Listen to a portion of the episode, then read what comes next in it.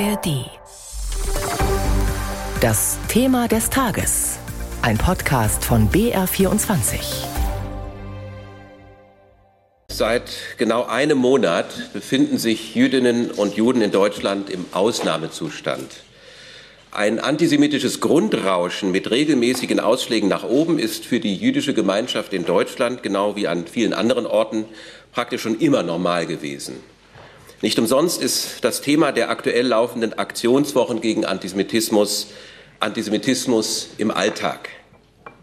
Aber was wir seit dem 7. Oktober sehen, ist Judenhass auf einem in Deutschland seit Jahrzehnten nicht mehr dagewesenen Niveau. Der Antisemitismusbeauftragte der Bundesregierung, Klein war das. Er hat heute den Lagebericht der Amadeo Antonio Stiftung vorgestellt. Die Organisation dokumentiert und analysiert antisemitische Vorfälle in Deutschland. In dem Bericht kommen die Übergriffe seit der Terrorattacke der Hamas am 7. Oktober noch nicht vor.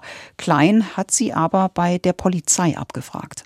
Seit dem 7. Oktober hat das Bundeskriminalamt mindestens 2000 Straftaten im Zusammenhang mit dem Nahostkonflikt gezählt, viele davon bei vermeintlich pro-palästinensischen, in Wahrheit aber meistens anti-israelischen Demonstrationen. Neben Klein sprach in Berlin auch der Antisemitismusexperte der Stiftung Lelle. Er wandte sich an alle Menschen in Deutschland. Wir müssen uns als Gesamtgesellschaft fragen, ob wir bisher genug getan haben gegen Antisemitismus eine ehrliche und selbstkritische Antwort darauf lautet vermutlich Nein. Als Zivilgesellschaft sind wir in der Pflicht, solidarisch an der Seite von Juden zu stehen. Am 7. Oktober konnten wir wieder sehen, wohin der Antisemitismus treibt, wenn man ihn lässt. Antisemitismus drängt zur Tat, drängt zum Pogrom und wir alle sind in der Pflicht, ihn daran zu hindern. Diesem Appell gerecht zu werden, scheint aber nicht ganz einfach zu sein. Erst vorgestern zog Münchens Oberbürgermeister Reiter seine Schirmherrschaft für ein interreligiöses Friedensgebet zum Nahostkonflikt zurück. Es gab Vorwürfe gegen den Muslimrat, den Veranstalter des Gebets. Wo hört Kritik auf und wo fängt Antisemitismus an? Über diese Frage hat meine Kollegin Stefanie Meyer-Negle mit Thies Maaßen gesprochen, dem BR-Antisemitismus-Experten. Und sie hat gleich nachgehakt bei der abgesagten Veranstaltung. Thies, wie ist deine Einschätzung? Wie konnte es passieren, dass sich Oberbürgermeister Reiter vor den falschen Karren spannen ließ? Ich denke, er hat einfach Probleme, und das ist ja nicht nur ein Problem, das sich auf München beschränkt, die richtigen Ansprechpartner in der muslimischen Gemeinschaft zu finden, weil auch in diesem Muslimrat einfach höchst problematische Gruppierungen drin sind, die selbst vom Bayerischen Verfassungsschutz ja als problematisch eingestuft werden, die ähm, den Muslimbrüdern zugeordnet werden. Und das ist die Mutterorganisation der Terrorgruppe Hamas. Und mit denen zusammen ein Friedensgebet zu veranstalten, das ist schon ähm, höchst problematisch. Aber das hat eine lange Geschichte, warum das so ist, weil man halt den Islam in Deutschland immer zur Seite geschoben hat und immer gesagt hat, der gehört nicht zu Deutschland. Und da hat man einfach versäumt, dort auch Strukturen anzustoßen, mit denen man auch zusammenarbeiten und dann im Zweifelsfall auch zusammen beten kann. Auf der Pressekonferenz der Amadeo Antonio Stiftung wurde auch unsere Debattenkultur kritisiert. Jüdinnen und Juden seien erschreckt darüber, wie empathielos wir über den 7. Oktober reden. Was ist damit gemeint? Ich denke, dass viele Menschen hier dieses unfassbare Massaker, das Israel und Jüdinnen und Juden weltweit in ihren Grundfesten erschüttert hat, so muss man das ja wirklich sagen, wenn überhaupt dann nur so kurz und floskelhaft erwähnen, um dann gleich anschließend Israel für seine Gegenschläge gegen die Hamas als Aggressor darzustellen, beziehungsweise das Ganze wird dann irgendwie eingeordnet in das große Ganze des Nahostkonflikts. Und da muss man einfach mal zur Kenntnis nehmen, dass der 7. Oktober für Israel mindestens so schlimm ist wie der 11. September für die USA. Also dass die Hamas Israel zerstören will, so steht es ja auch in ihrer Gründungserklärung und dafür auch Jüdinnen und Juden töten will. Das war bekannt, aber am 7. Oktober hat die Hamas dann gezeigt, wie sehr sie gewillt ist, das in die Tat umzusetzen, ohne irgendeine Rücksichtnahme, ohne irgendwelche Grenzen der Menschlichkeit. Viele Kritiker werfen wiederum den Israelis vor, bei ihrer Bodenoffensive im Gazastreifen zu wenig Empathie für die palästinensischen Zivilisten zu zeigen. Der Vorwurf wird von Israelis als Antisemitismus bewertet. Wie ordnest du das ein? Ich denke, also wie die israelische Armee da gerade vorgeht, ob da der Schutz der Zivilisten ausreichend berücksichtigt wird, das ist von hier aus kaum zu beurteilen. Aber dass Israel dann schon deshalb verdammt wird, weil es gegen die Terroristen der Hamas vorgeht, die 1400 Menschen abgeschlachtet haben, die immer noch 200 israelische Geiseln gefangen halten. Das ist für viele Israelis natürlich unerhört und auch für viele Jüdinnen und Juden weltweit. Und vielleicht sollte man sich da auch einfach mal zurückhalten mit lautstarken Äußerungen. Im Übrigen ist das Vorgehen auch in Israel ja selbst hoch umstritten. Die Angehörigen der Geiseln etwa fordern Verhandlungen und einen Stopp der Offensive. Im Gegensatz zu allen anderen Staaten der Region ist Israel eine Demokratie und hat eine funktionierende Zivilgesellschaft. Im Grunde geht es ja bei diesen Diskussionen um die Verhältnismäßigkeit des Gazakriegs. Wie kann man denn in so einer Debatte alles Israelis und Palästinensern gerecht werden ohne sich einen Antisemitismusvorwurf einzufangen?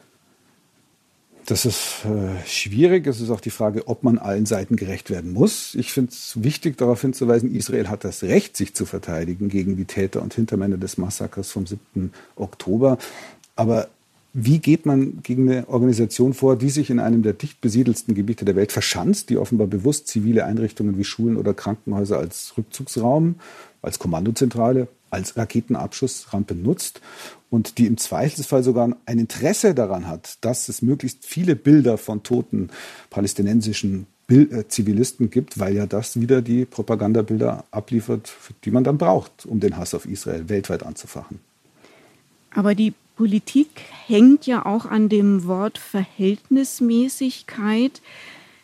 Kann man darunter denn tatsächlich nun alles subsumieren oder sollte es nicht doch ein Ja-Aber geben, beziehungsweise muss es nicht ein Ja-Aber geben? Ja, auf jeden Fall muss das immer auf dem Prüfstand stehen, wie ähm, dort vorgegangen wird. Und wie ich ja schon gesagt habe, das ist ja auch in Israel höchst umstritten. Und äh, da sind sicher nicht alle einer Meinung. Und natürlich muss man dann ein Auge drauf haben. Aber sozusagen grundsätzlich in Frage zu stellen, dass Israel sich wehrt, und das wird ja von vielen. Und äh, es wird ja dann auch oftmals gefordert, sofortiger Waffenstillstand wo Israel dann sagt, ja, damit schafft man ja nur, dass die Hamas eine Atempause hat und sich wieder sozusagen reorganisiert. Das finde ich schon auch problematisch. Wir haben auch darüber gesprochen, dass eine Äußerung als antisemitisch empfunden wird. Wenn wir jetzt mal weg wollen von Gefühlen und Meinungen, gibt es eindeutige Kriterien für antisemitische Äußerungen? Das Problem sind meiner Ansicht nach jetzt weniger einzelne Parolen, sondern es sind so Denkstrukturen oder vielleicht auch Denkfaulheit. Und äh, wie hat eine jüdische Kollegin mir neulich gesagt, Antisemitismus ist nicht unser Problem, das ist euer Problem. Ihr müsst entscheiden, in was für eine Gesellschaft ihr leben wollt. Gedankenlosigkeit ist das Stichwort. Wie kommt man da raus?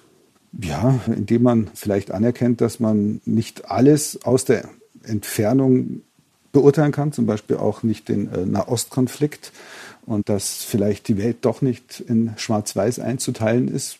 Zum Beispiel wird ja Israel immer gerne so als der Vorposten des US-Imperialismus in linken Kreisen dargestellt, als Kolonialmacht, äh, als weiße Macht. Äh, Israel ist bunt. Israel besteht zur Hälfte aus Menschen, die aus im Übrigen arabischen Ländern geflohen sind.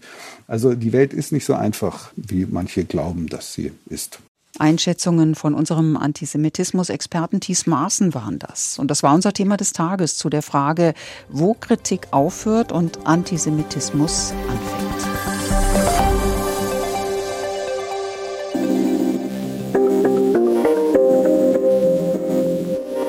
Hast du das Gefühl, dass es fast nur noch schlechte Nachrichten gibt? Ständig geht es um Probleme und viel zu selten um Lösungen. Wenn du keine Lust mehr hast auf nur schlechte Nachrichten, dann ist unser Podcast genau richtig für dich. Dreimal besser. Das ist der Infopodcast von BR24 mit konstruktiven Ideen. In jeder Folge sprechen wir über ein aktuelles Thema und stellen dabei immer drei Lösungswege vor. Zum Beispiel, wie dir KI im Job helfen kann, womit wir unsere Autos in Zukunft tanken, wie effiziente und arbeitnehmerfreundliche Arbeitszeitmodelle aussehen und wie wir keine Termine mehr vergessen. Ich bin Kevin Ebert. Ich bin Birgit Frank. Wir sind die Hosts von Dreimal Besser. In Dreimal Besser schauen wir nach vorne und darauf, wie es besser laufen kann. Weil das Schöne ist, es gibt meistens schon gute Ideen. Wir machen die nur sichtbar. Jeden Freitagmorgen gibt es eine neue Folge, unter anderem in der ARD Audiothek.